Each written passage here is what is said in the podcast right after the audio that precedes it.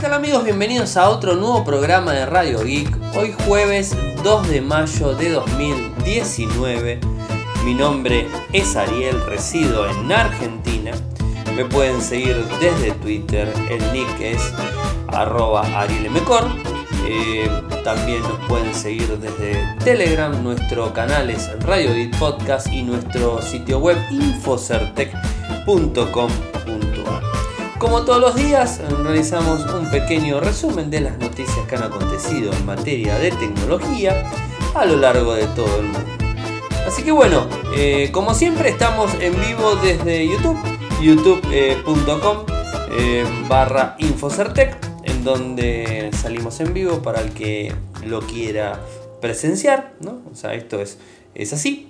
Después ese mismo programa está disponible en formato podcast eh, lo van a poder eh, acceder al mismo mm, desde los clásicos agregadores de, podcasting en general, o sea, desde Google, eh, Google Podcast, desde iTunes, desde Evox, desde Spotify, desde cualquier lado, sin ningún tipo de inconvenientes. De lunes a jueves, de 21 horas a 23, en algún momento, en algún momento de, de esa franja horaria, voy a estar eh, saliendo con el programa en vivo desde YouTube, como ustedes bien lo, saben. Y después, eh, obviamente, cuando termine la grabación del programa, que, termine todos los títulos eh, que trata el mismo, lo que hago es cortar la grabación y eso va a quedar en el podcast de audio y obviamente en el video va a quedar toda la conversación que hemos tenido durante todo este tiempo. Cuando se cerró, que me quedo 10-15 minutitos más hablando, dependiendo de la gente que esté y de las consultas y las cosas que, se vayan dando. Eh, doy la bienvenida a Ben Alfaro, ahí que lo tengo en línea. 22.36 em, hora argentina, estamos en vivo. Y bueno, arranquemos eh, con los temas más importantes eh, del día. A ver, tenemos varias cosas para comentarles. Google y sus nuevos controles de eliminación automática para los datos. Esto lo publicaron el otro día. Bueno, ayer lo publicamos en Infocertec, hoy se los cuento. Despidieron al secretario de Defensa del Reino Unido por filtrar información a la prensa sobre Huawei. Nueva imagen del Motorola Moto Z4, iba a ser Moto Z4, ahora les cuento. Fecha de lanzamiento para el Motorola One Vision, confirmada, Brasil y México. Los nuevos Pixel 3 y 3, eh, Pixel 3A y 3A XL, diferencias en cuanto a lo que son OnePlus 7 y OnePlus 7 Pro, estos dispositivos que van a ser lanzados dentro de muy poquitito, que del vamos les comento que ya tenemos invitación, nuestro amigo Volcan Rivera va a estar este, ahí realizando la eh, digamos, este, realizando la cobertura para, para Infocertec y para Radio Geek, así que esa es una de las noticias que tenemos para comentarles.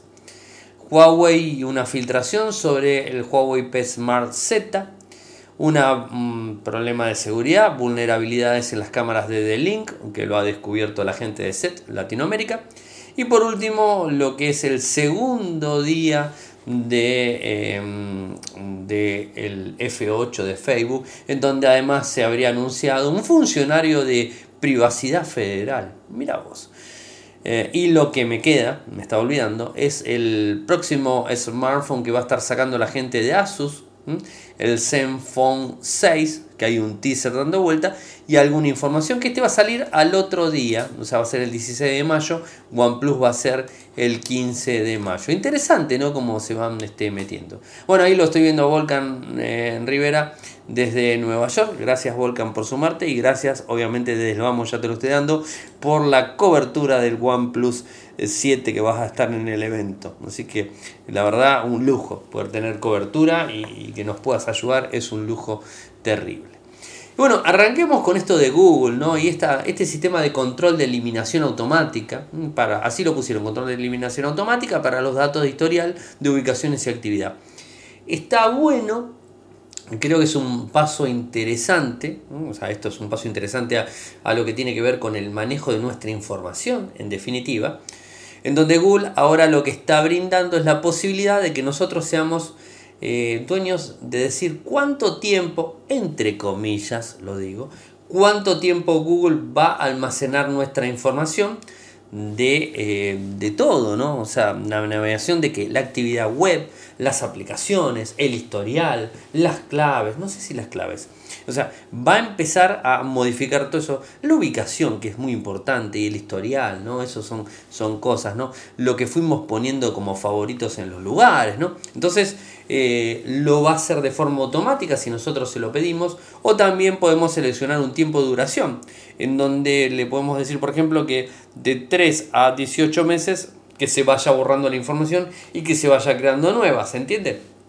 Cada 3 meses se puede ir borrando eh, la información que, se fue guardando porque no queremos dejar registros y, o hasta los 18. O sea, creo que es una buena opción, ¿no? Eh, y de forma automática estarían siendo eliminadas todo esto. Eh, esto es un poco lo que se anunció. Además de estas opciones estamos anunciando control de eliminación automática que facilitan aún más la administración de tus datos. Eh, puedes seleccionar, como dije, 3 a 18 y cualquier información anterior a ese periodo se eliminará automáticamente de tu cuenta de forma continua. Estos controles se incluirán primero en el historial de ubicaciones, actividad web y de aplicaciones y estarán disponibles en las próximas semanas. Esto es un poco lo que están haciendo. Eh, dice Google trabajando para mantener los datos privados y seguros y hemos escuchado comentarios acerca de que necesitamos proporcionar formas más simples para administrar y borrar datos. Esto se viene hablando bastante, ¿no? De hecho, con lo de Facebook y el F8 vamos a hablar un poquitito.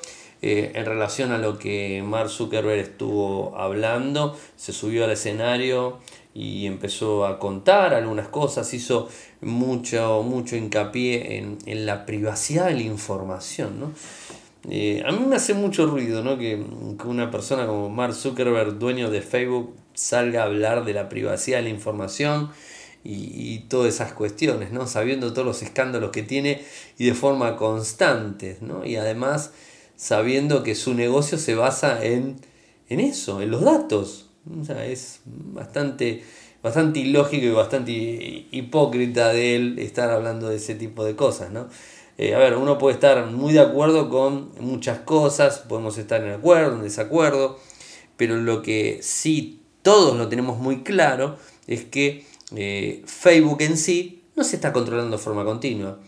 Y no sé si es eh, como se había dicho en su tiempo, ¿no? que de repente nos está escuchando por, la, por el micrófono o nos está mirando por la cámara o nos están espiando de alguna manera diferente, nos están haciendo un keylogger para ver qué es lo que ponemos, pero creo que tampoco hace falta hoy día, porque recordemos eh, que con tan solo navegar por internet, eh, darle me gusta a alguna página desde Facebook, eh, compartir la información, compartir datos nuestros de nuestra ubicación, compartir este, una foto donde estamos en un determinado lugar, de vacaciones, eh, trabajando, lo que sea. Toda esa información se retroalimenta. Facebook no necesita eh, tener guardada nuestras fotos, no necesita tener guardada nuestra información que escribimos. Lo que Facebook necesita son datos para poder venderlos o sea, eso es lo que necesita Facebook. Necesita información que pueda vender y que pueda comercializar de alguna manera, porque de eso vive, más allá de la publicidad clásica. Porque ustedes imagínense que de alguna forma, y esto es totalmente entendible, ¿no? porque nos está brindando un servicio y como contraprestación tiene que tener algo que le sirva a ellos, ¿no? porque no va a poner todo su capital humano, no va a poner todo su capital de desarrollo, sus servidores, su infraestructura, su logística, su esto, el otro, el otro, el otro, para no ganar nada. Sería bastante ilógico pensar de que Facebook no gana nada y que nos brinda todo de forma totalmente eh, transparente, espontánea y porque son buenos, ¿no? O sea, es mentira eso. ¿Lucran con nuestros datos? Sí, lucran. ¿Cómo? No lo sabemos al 100%. La información, por ejemplo, de WhatsApp y de vuelta, se sabe que está cifrada. En su momento no estaba, después se empezó a cifrar. Entonces, de alguna manera la información cifrada está. quizás no escucha o no lee nuestra información que ponemos en WhatsApp, que mandamos, que esto, que el otro, pero de alguna manera está sacando información porque los puntos de acceso los tiene, saben dónde estamos, sabe eh, porque eso está linkeado a Facebook o está linkeado a Instagram, entonces sabe qué nos puede mostrar para que nosotros podamos este, eh, caer o no en la tentación de adquirir un producto o de adquirir un servicio o de acceder a algo o venderle esa información para que otro eh, utilice la misma eh, para poder ingresarla en publicidad de otra manera. O sea, esto es así. Eh, no hay nadie que no haga eso. Google hace lo mismo. O sea, esta es la forma. Ahora, los sistemas de, de Google y los sistemas de Facebook pueden ser seguros. Y sí, puede que sí, sean seguros 100%. Lo que pasa es que la información siempre la van a tener. Eh, como les dije, quizás no les importe las imágenes, pero sí le, importa la metadata de esa imagen, que la metadata es el lugar en donde estamos, bueno, obviamente donde estamos ubicados, como les dije, el horario, las preferencias que tenemos y todo eso que va rastreando y que va guardando y guardando y guardando y guardando y que de alguna manera lo termina vendiendo como lo ha hecho con Cambridge Analytica y como lo ha hecho muchas veces. Así que que se suba Mark Zuckerberg al escenario a decir de que sus sistemas van a tener un mejor sistema de privacidad y que esto, que el otro, habría que ver bien qué es lo que él, digamos, entiende por privacidad. Privacidad porque el sistema es seguro, privacidad porque eh, de repente un externo a Facebook que no le paga Facebook no pueda acceder a nuestros datos, bueno, eso también es privacidad. Es un, es un rango de privacidad importante, ¿no? O sea, eh, al menos si Facebook va a utilizar sus datos, que lo utilice, digamos, bajo una determinada norma, bajo una determinada forma y que le reditúe a ellos y que no se lo venda a alguien que nos pueda llegar a perjudicar, ¿no? O sea, más allá de que pueda llegar a ganar dinero o no con nosotros, pero que no nos perjudique, como que tampoco deje ingresar a cualquier externo a tomar los datos de forma totalmente light, tomarlos, robarlos y a ellos sí les puede llegar a importar nuestra información precisa eh, para cualquier tipo de robo de personalidad, robo de identidad, robo en general, las fotos, esto, el otro o cualquier actividad delictiva que se pueda hacer. Bueno, a eso se le llama también privacidad. En eso están poniendo mucho los cañones apuntando y lo están haciendo bien. No digo que no lo están haciendo bien. El problema está en que no lo estaban haciendo tan bien antes. Ahora lo están haciendo bien y están reforzando todo eso.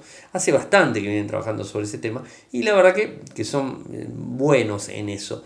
Pero de ahí en más a que nos quieran vender que no lucran con nuestros datos, que no esto, que no el otro, que la privacidad, que o sea, es relativa la privacidad que nos brindan tanto Google como eh, Facebook. Ahora que Google salga y nos diga, no, mire muchachos, ahora si quieren pueden borrar toda su información de 3 a 18 meses, en esos 3 y 18 meses con nuestra información hicieron fortuna y digamos la utilizaron para un montón de cosas, así que tampoco son los más buenos del mundo porque hagan eso.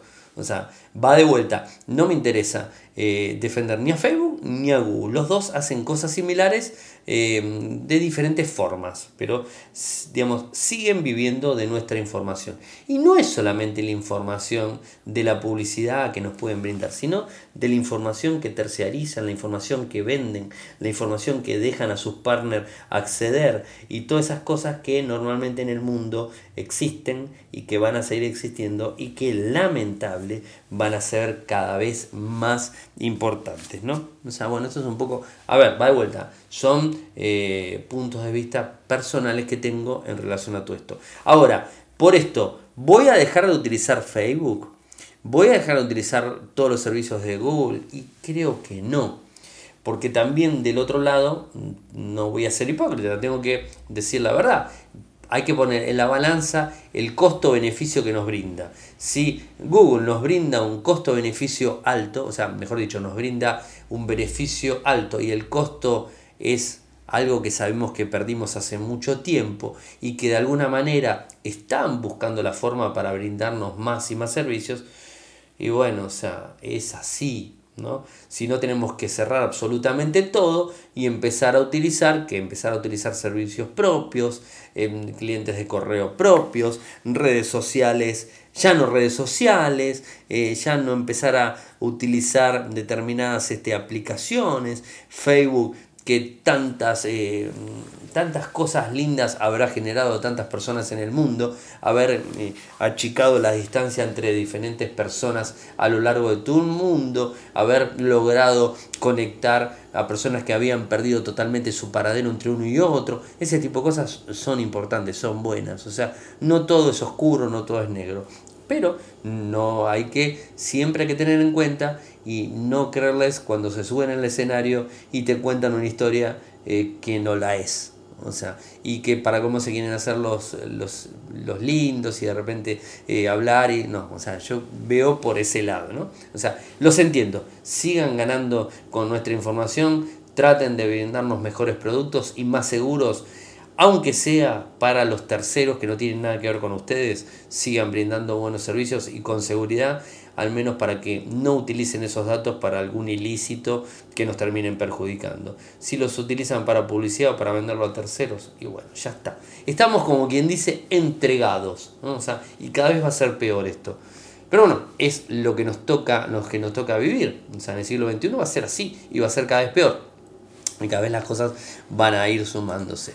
Me pego una miradita acá en el, sitio, lo tengo, bueno, a Ben Alfaro que lo saludo, ya lo saludé, a Volcan también, a Gabriel Carbone de Movimiento Guide del podcast también lo tengo ahí, eh, bueno, así que sigo. Recuerden que, bueno, tenemos desde YouTube para, seguirnos en vivo, eh, eso lo dije al principio, para el que está escuchando off.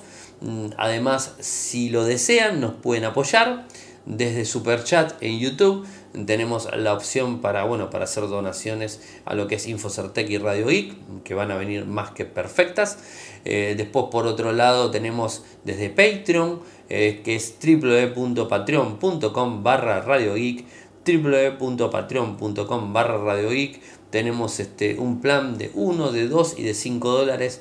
Eh, que creo que son bastante buenos y que realmente si nos ponemos a pensar 1 o 2 dólares o 5 inclusive, no es ni más ni menos de lo que nos, podemos llegar a gastar en un café, no importa donde estemos, en la parte del mundo que estemos, en un café lo podemos llegar a gastar en un cafecito al mes, no es tanto.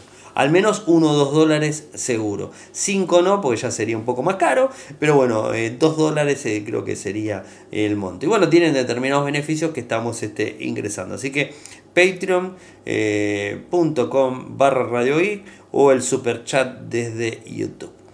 Y siguiendo con, las noticias, eh, vamos viendo cómo se van filtrando cosas o cómo se, van, eh, se va dando a conocer información relacionada a, eh, a Huawei, a, digamos, este, a determinadas cuestiones de espionaje, determinadas cuestiones de prensa, como las cosas están cambiando muchísimo. En el día de ayer tarde se dio a conocer esto de, del secretario de Defensa del Reino Unido, en donde no solamente brindó información de Huawei, sino que también brindó información de otro tipo eh, de decisiones que se tomaban a puertas cerradas ¿eh? en el mismo Parlamento. O sea, esto, ¿cómo, ¿cómo, se llevó adelante? Les cuento la noticia. Eh, donde Teresa May que es la primer ministro del Reino Unido, despidió al secretario de Defensa Gavin Williamson eh, luego de que se filtraran noticias sobre el plan del país de usar Huawei para construir parte de su red 5G. Así lo confirma la gente de CINET. ¿eh? Ahora, no es solamente esto, o sea, eh, a nosotros nos toca hablar de este punto específico porque es tecnología y porque sabemos todo lo que está dando vueltas sobre Huawei en relación a los problemas de, mm, o no a los problemas, a los supuestos temas de, filtraciones, a los supuestos temas de espionaje, algo que se había denunciado desde Estados Unidos Donald Trump, eh, después este, se vio por Canadá, eh, se vio esta semana, sí, esta semana lo hablamos de, de Vodafone en Europa, en donde parece que tenían puertas traseras y todas esas cuestiones que, que normalmente se escuchan. Este tema puntual lo empapa Huawei, pero no solamente Huawei el tema acá. El problema era que se estaba filtrando información del Parlamento y no solamente esta decisión del 5G, lo que pasa es que esto fue lo que desató todas las noticias a nivel de tecnología internacional. Pero la historia viene más atrás de todo esto. De hecho, eh, Theresa May, la, ministra o ministro del Reino Unido, el primer ministro, lo que hizo fue empezar a investigar después que vio que se iban filtrando informaciones que se hablaban a puertas cerradas, en donde ella estaba presente y había un montón de ministros y estaba este secretario y no sabía bien por dónde se filtraban. Bueno, parece ser que ahora sí se enteraron por dónde se filtraba y lo filtraba esta persona. Del Wall Street Journal informó sobre las noticias después de que el Reino Unido celebrara su reunión de Consejo de Seguridad Nacional el martes 23 de abril. Durante la reunión, a la que asistieron varios ministros del gobierno, se decidió que la eh, compañía con sede en China, estos de Huawei, podrían construir parte de la red, pero no sus componentes principales. Esto se dio la información, el Wall Street Journal fue quien lo publica, en el momento citó fuentes oficiales anónimas, o sea, estamos hablando de fuentes oficiales, si esto se hizo a puertas cerradas, tiene que haber sido alguien que estaba ahí adentro, no de Huawei ni de ninguna empresa que se le parezca. Estamos hablando de funcionarios públicos del gobierno, mm, de, ese gobierno, ¿no? de UK. Entonces, bueno, eh, ¿Qué es lo que dicen? Citó fuentes anónimas que indicaron que el país ha impedido que Huawei construya cualquiera de sus redes centrales críticas. El funcionario en ese momento declaró que la decisión no era así y que debía ser presentada a otros legisladores en el Parlamento británico. Durante el mandato desde el Brexit, la primer ministro, los miembros del gabinete filtraron repetidamente detalles de las reuniones a la prensa, pero debido a que este se refería a cuestiones de seguridad nacional, de vuelta a May, lo que inició es una investigación para identificar el culpable. Eh, ¿Qué es lo que provocó esto? Es que, bueno, que, Marisa May, eh, Marisa May, dije, es Marisa, ¿no? Teresa, Teresa May, lo que ha, bueno, perdiera la confianza en Williamson ¿eh? y provocó que le pidiera que abandone el gobierno. La decisión del primer ministro ha sido informada por su, con, su conducta en torno a una investigación sobre las circunstancias de la divulgación no autorizada de información de una reunión del Consejo de Seguridad Nacional. Será reemplazada por eh, Penny Mordaunt, quien anteriormente se habría desempeñado como secretaria de Desarrollo Internacional. Estaremos atentos informando, obviamente, eh, pero bueno, esto eh, ¿Salpica a Huawei? Sí, pero no tanto. El problema está que había alguien que estaba filtrando información a la prensa. Pasa siempre. Lo que pasa que, bueno, evidentemente lo hizo de una manera que quedó muy expuesto y, bueno, terminó como terminó, o sea, terminó despedido. ¿Qué va a ser? Son cosas que suceden.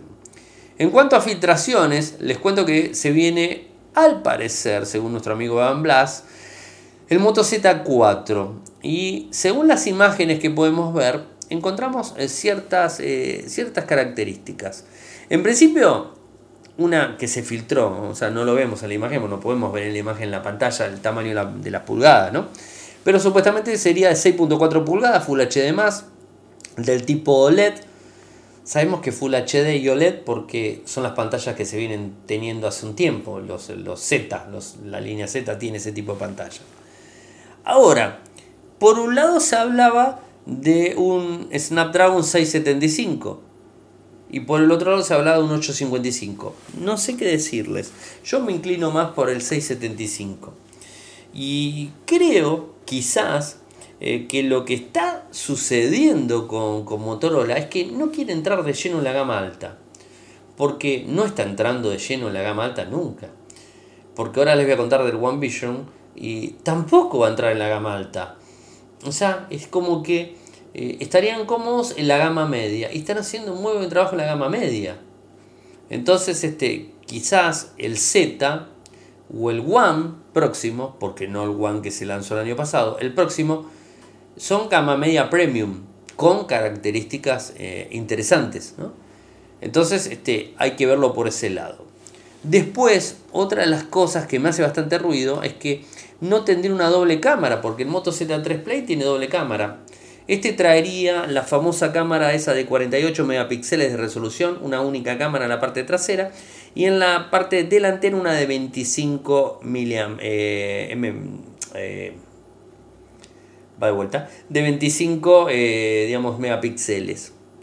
Después la batería sería de 3600 mAh, Android 9 por supuesto, y supuestamente tendríamos algo de novedades el 15 de mayo porque ahí es cuando se va realizar eh, el lanzamiento de la línea One en Brasil y en México.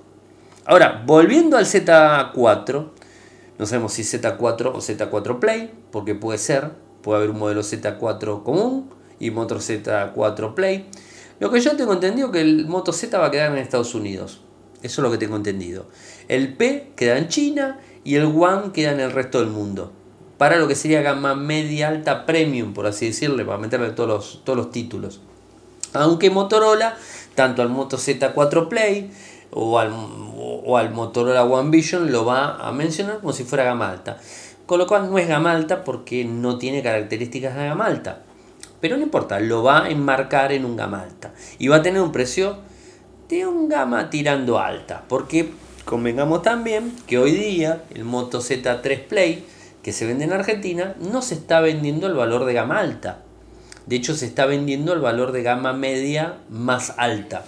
Está casi a la par de un teléfono, un teléfono, el Moto G6 Plus, está casi a la par de ese valor, está 20 y pico de mil pesos. Eh, mientras que un gama alta de Samsung está arriba de los 40.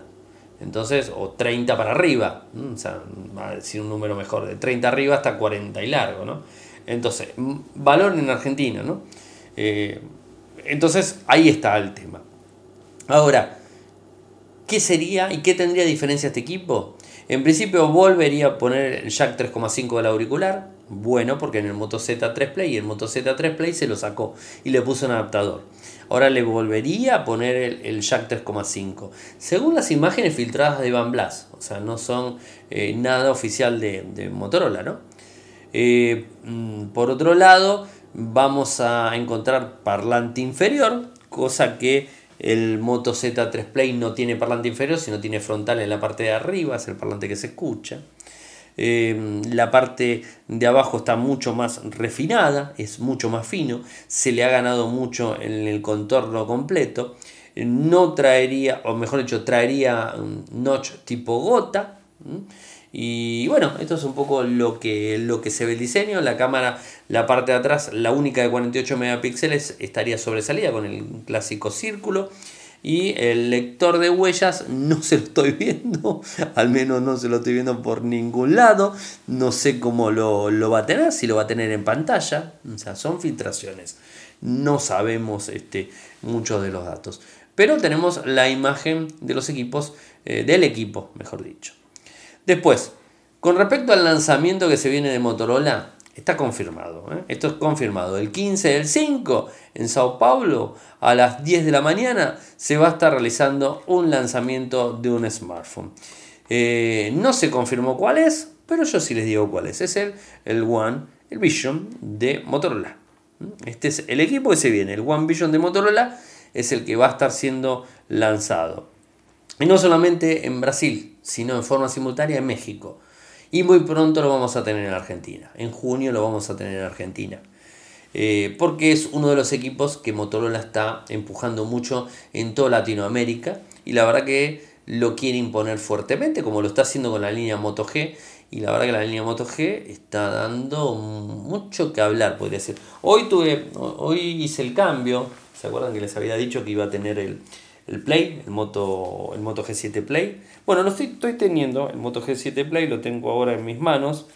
Eh, lindo, un lindo dispositivo, se ve muy lindo. No lo probé, a ver, lo tengo acá en la mano, no lo probé, ni nada que se le parezca. Eh, dispositivo compacto, 5.7 pulgadas, micro 632, o sea, eh, lector de huellas en la parte trasera, viene con Android 9. Me sorprendió, ni bien lo, lo mejor dicho, mi nivel lo prendí, me tiró una actualización, está actualizado en la versión 9 de Android al primero de marzo, o sea, bastante nuevo, o sea, bastante nueva la actualización de este dispositivo Corre muy fluido, no les puedo decir nada. La semana que viene voy a tener más información, va más información, más uso con el equipo y podré decirle más este, de qué es lo que encontré eh, al mismo. A mí la verdad me, pareció interesante el equipo, está, está lindo, se ve, se ve muy lindo. Pero bueno, no me voy a meter con esto porque ya vamos a estar hablando del equipo. ¿Cómo nos enteramos del lanzamiento? Bueno, eh, desde un usuario de, Twitter, donde ha publicado la información, que es uno de los colaboradores del clásico sitio slash Sash Leaks, ¿eh? en donde bueno, muestra las imágenes. Así que interesante para, para tenerlo en cuenta. Después, por otro lado, tenemos eh, que que la gente de Google no está vendiendo, ya se los conté esta semana, no está vendiendo muchos píxeles y va a sacar dos equipos Pixel, el 3A y el 3A XL. Y hoy se dieron a conocer algunas de las características de los equipos, por más que no estén lanzados, falta poco para, eh, para lo que sería el Google I.O. y ahí es donde se van a lanzar. Tenemos eh, características filtradas que pueden ser reales o no y precios también. El procesador del 3A sería un 670, 4 GB de RAM, 64-128, 5.6 pulgadas, 2220 x 1080, tecnología OLED, 1859, una cámara trasera única de 12 megapíxeles, una cámara delantera única de 8 megapíxeles gran angular, USB-C, eh, bordes, sensibles a la presión, como tienen los Pixel, ¿no? O como lo hemos visto en los Pixel, el Pixel último, 3000 mAh y una carga rápida de 18 watts. Eh, Android 9, ¿no? O sea, hace falta ni que lo diga. Y después el Pixel 3A XL ya sería un gama media premium elevado con un cual con Snapdragon 710, o sea, este es el micro que realmente vale la pena este año para media, alta. 6 eh, pulgadas en pantalla, 2160, 1080, OLED, 18.9, la misma cámara eh, principal trasera, 12 megapíxeles, 8 megapíxeles, USB-C, el sistema de botón sensible igual que el otro, 3700 mAh, 18 watts, eh, bueno, versión Android, traería la tecnología de Night, Shift, Night Shift, que es esta tecnología para sacar fotos eh, con buena resolución en poca luz, es un poco la historia. El gran angular con 8 megapíxeles lo hace muy bien. Eh, las diferencias con el, digamos, con el 3 y el 3XL, eh, digamos, es microprocesador, pantalla y un montón de cosas. Los valores, supuestamente, hablaríamos del que el 3A estaría a partir de los 400 dólares en adelante con 4 GB y 64 y el 3AXL estaría con 479 dólares en adelante. O sea, costos elevados realmente. No estamos hablando de un gama media, media premium. Eh, y la verdad que no, no sé si es tan eh, interesante comprar estos dispositivos.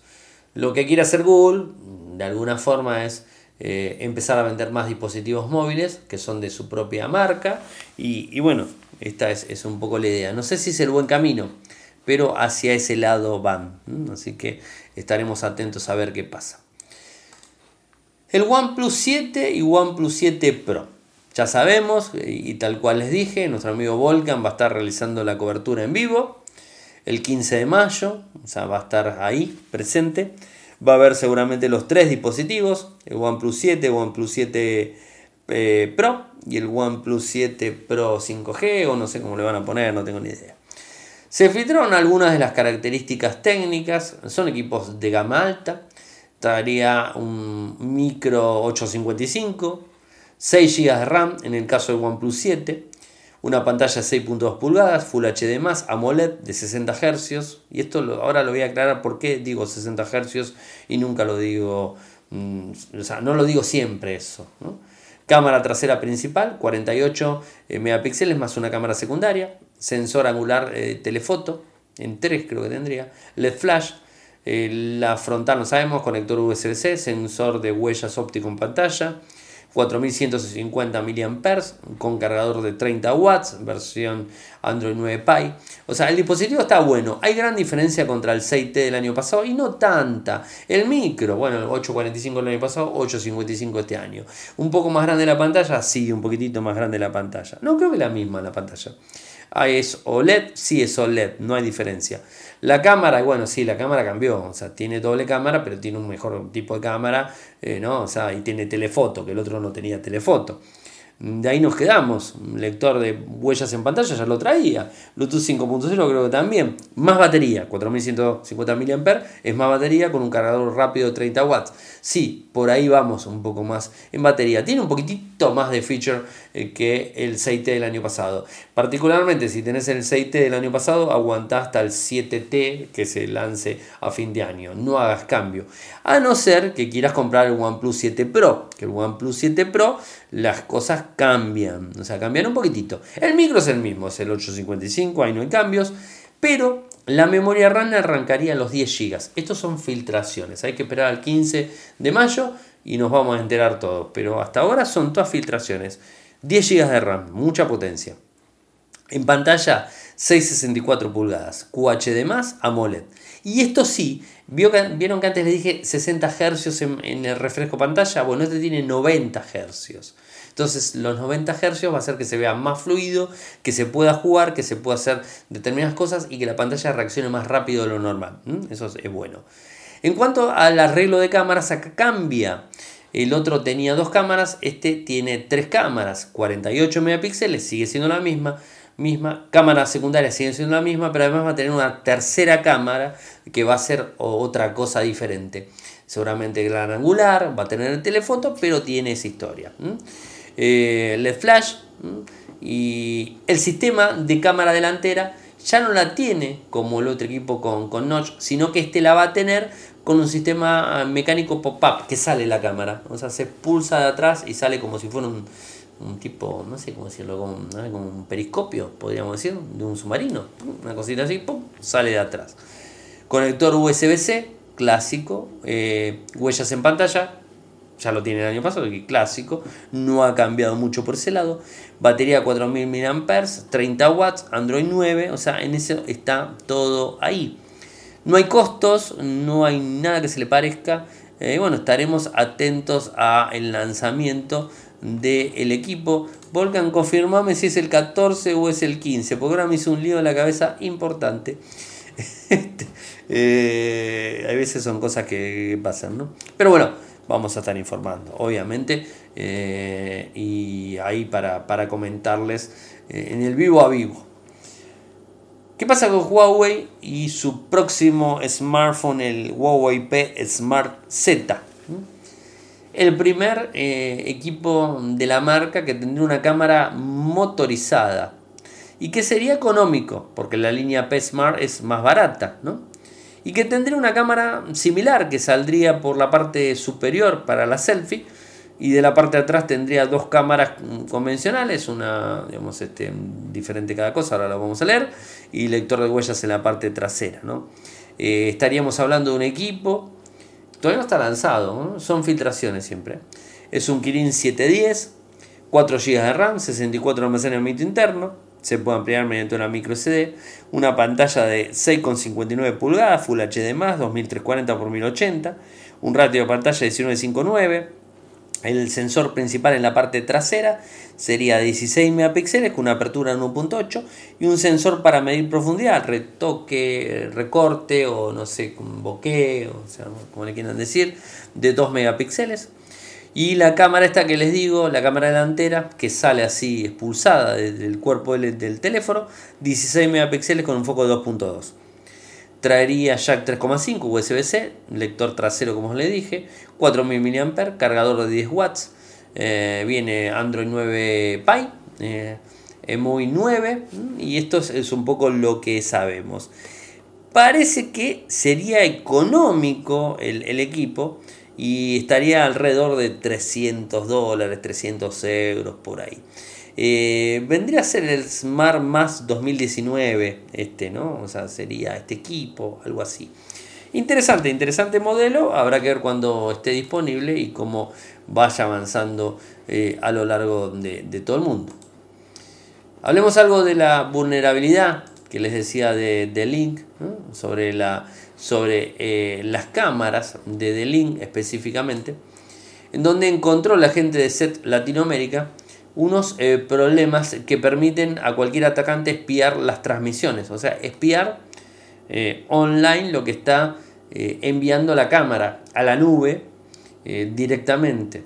El modelo en cuestión es la D-Link DCS-2132L. Es una cámara muy común, es una cámara que la van a ver en muchos, muchos lados, que transmite video, que lo hace sin cifrar, eh, y que corre sin cifrado desde la cámara hasta la nube y de la nube a la cámara, o sea que va y viene sin cifrar directamente. ¿Y cuál es el vector de ataque? El famoso man in the middle, eh, en donde bueno, puede absorber toda esa información y replicarla por algún otro lado. El monitoreo de la cámara es a través de un servidor proxy en el puerto 2048 que utiliza un túnel TCP basado en un protocolo de enrutamiento personalizado de D-Link, que al parecer no tiene mucho descifrado ni nada que se le parezca. Eh, y bueno, esto termina siendo un grave, grave problema. Y han hecho ellos unas, unas pruebas, unos ataques para ver cómo, cómo respondía. Y lo cierto es que encontraron, hicieron experimentos y obtuvieron el video transmitido en dos formatos en formato crudo, en RAW, y en formato H264. ¿Y qué es lo que necesitaron para hacer esto? Seguir los, determinados pasos. Identificar el tráfico que representa la transmisión de video. Este tráfico consiste en múltiples bloques de datos en los que cada bloque tiene un encabezado específico y una longitud definida. Eh, se separar las partes de los datos de los encabezados y finalmente las partes de los vídeos se fusionan en un archivo y tenés el archivo completo. Es un desastre. Y no solamente esto, eh, sino, inclusive con VLC lo pueden manipular y lo pueden hacer. No, es muy, muy loco esto.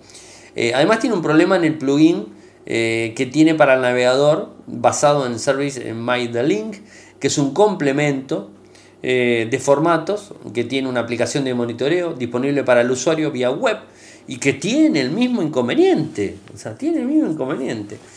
O sea, no, no sé qué decirles. O sea, es, un grave problema.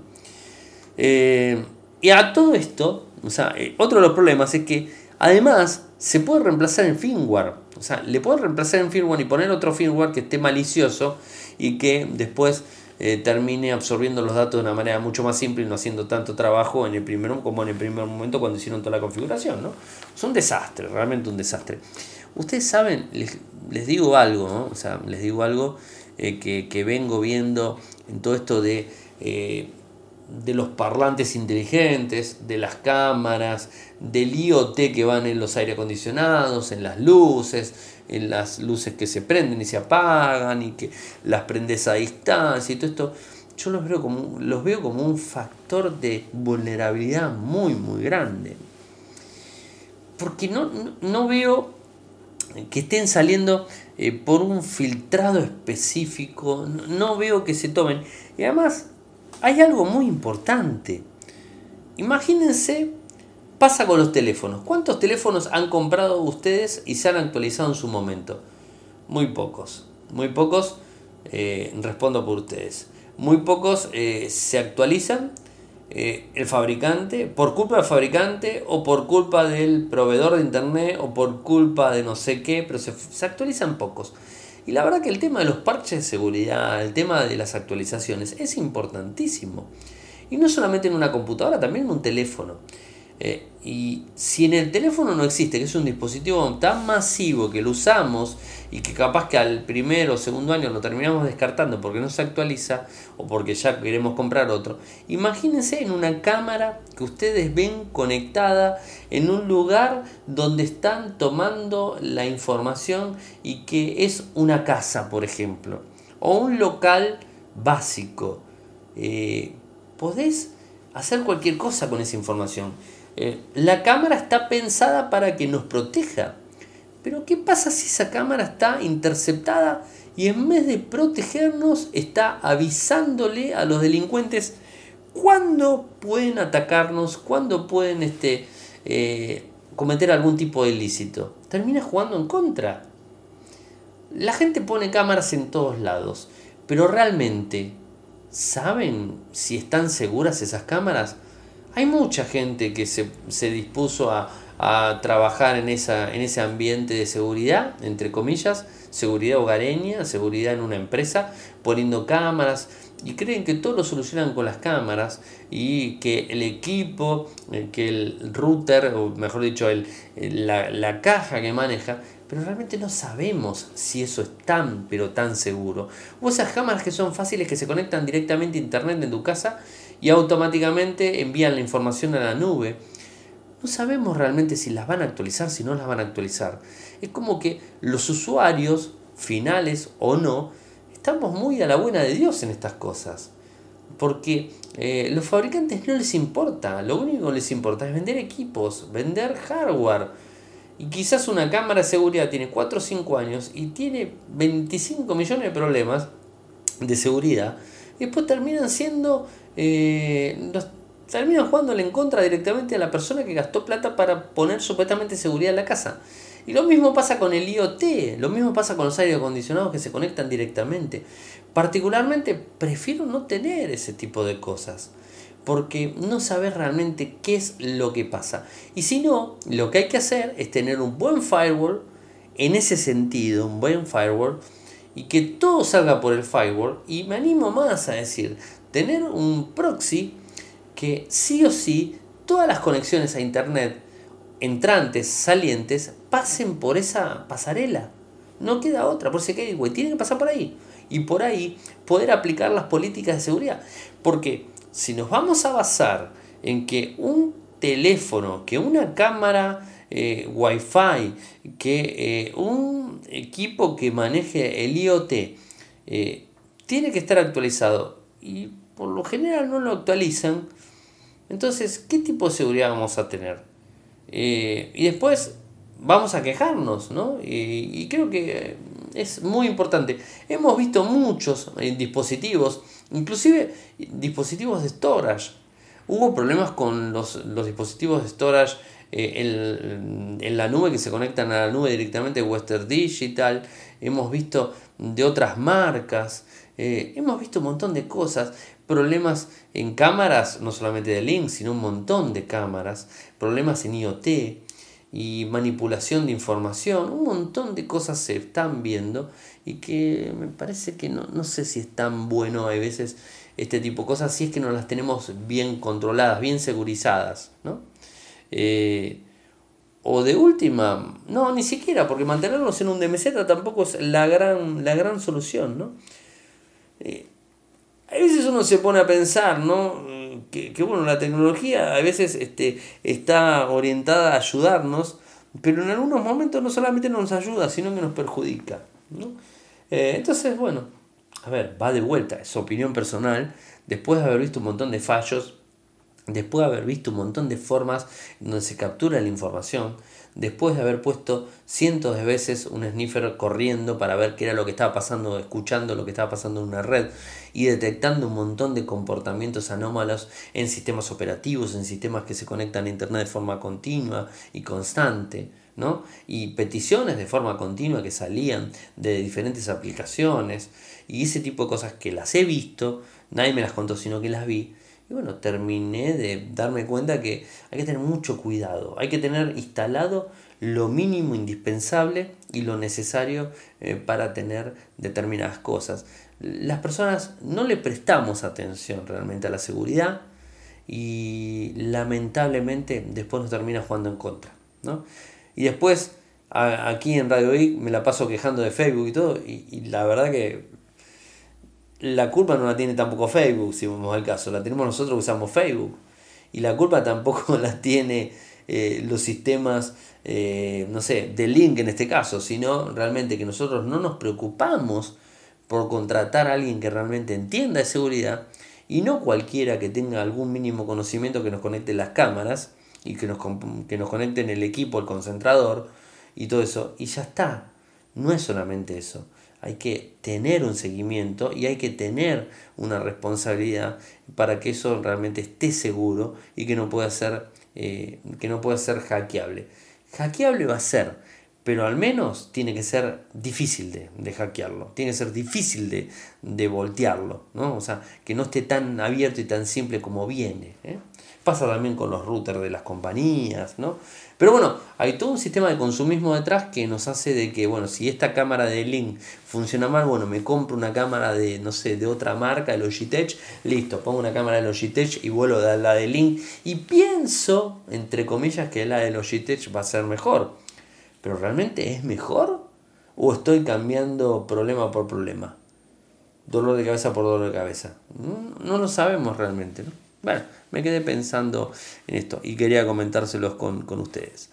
Eh, me voy al, último tema en, relación a Asus y el teaser que hoy se estuvo viendo del Zenfone 6, donde no muestra absolutamente. De hecho, en Twitter lo pusieron, ¿eh? O sea, esto lo pusieron en Twitter, donde ya tenemos la fecha, o sea, eh, la fecha de, este, de este lanzamiento, la fecha del mismo está la nota publicada, o sea, está la nota ahí eh, dando vueltas, ¿eh? It's, coming, song.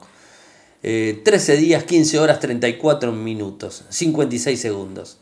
O sea, se viene el Zenfone 6, en donde parece ser que va a ser un equipo de gama alta, bueno, un equipo con 6 GB de RAM, 128, un microprocesador, un 855, va a venir con Android 9. No le vemos muesca ni nada que se le parezca eh, a una selfie delante. Así que estaremos detrás de todo eso. Se habla de un diseño doble deslizante. No se habla de otra cosa que, eso. Pero bueno, esto es un poco la idea de lo que, lo que hemos, este, eh, hemos visto eh, en relación a, las filtraciones del dispositivo. Bueno, hoy me extendí un poco, ya que ayer no me, tuvieron, no me tuvieron que aguantar ni soportar. Hoy me extendí un poquitito más. Voy cerrando y me quedo con, no se me vaya la gente que está en línea, porque cierro el programa y me quedo con ustedes 10-15 minutitos más para hablar de forma un poquitito más descontracturada.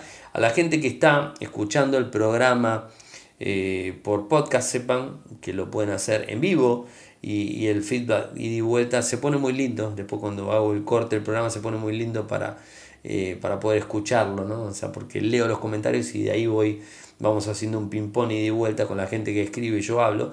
Eh, leo lo que ellos dicen, obviamente, tal cual lo escriben ellos, excepto que hagan una, mala palabra, eso no lo digo. Eh, pero bueno, recuerden de suscribirse a youtube.com barra.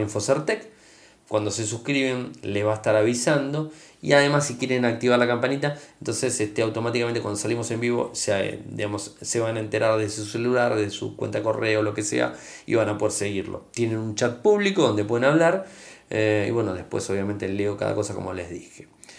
Recuerden si quieren y pueden apoyarnos de Patreon, Patreon www.patreon.com barra radioic www.patreon.com barra radioic eh, mi eh, Twitter personal que es arroba arielmcor, en Telegram nuestro canal es Radio y Podcast, nuestro sitio web infosartec.com.ar, el podcast lo escuchan desde cualquier agregador sin ningún tipo de inconvenientes, eh, buscan Radio I, inclusive en Spotify, y van a tener el programa para descargarlo sin problemas. Muchas gracias por escucharme y será hasta el lunes. Buen fin de semana para todos.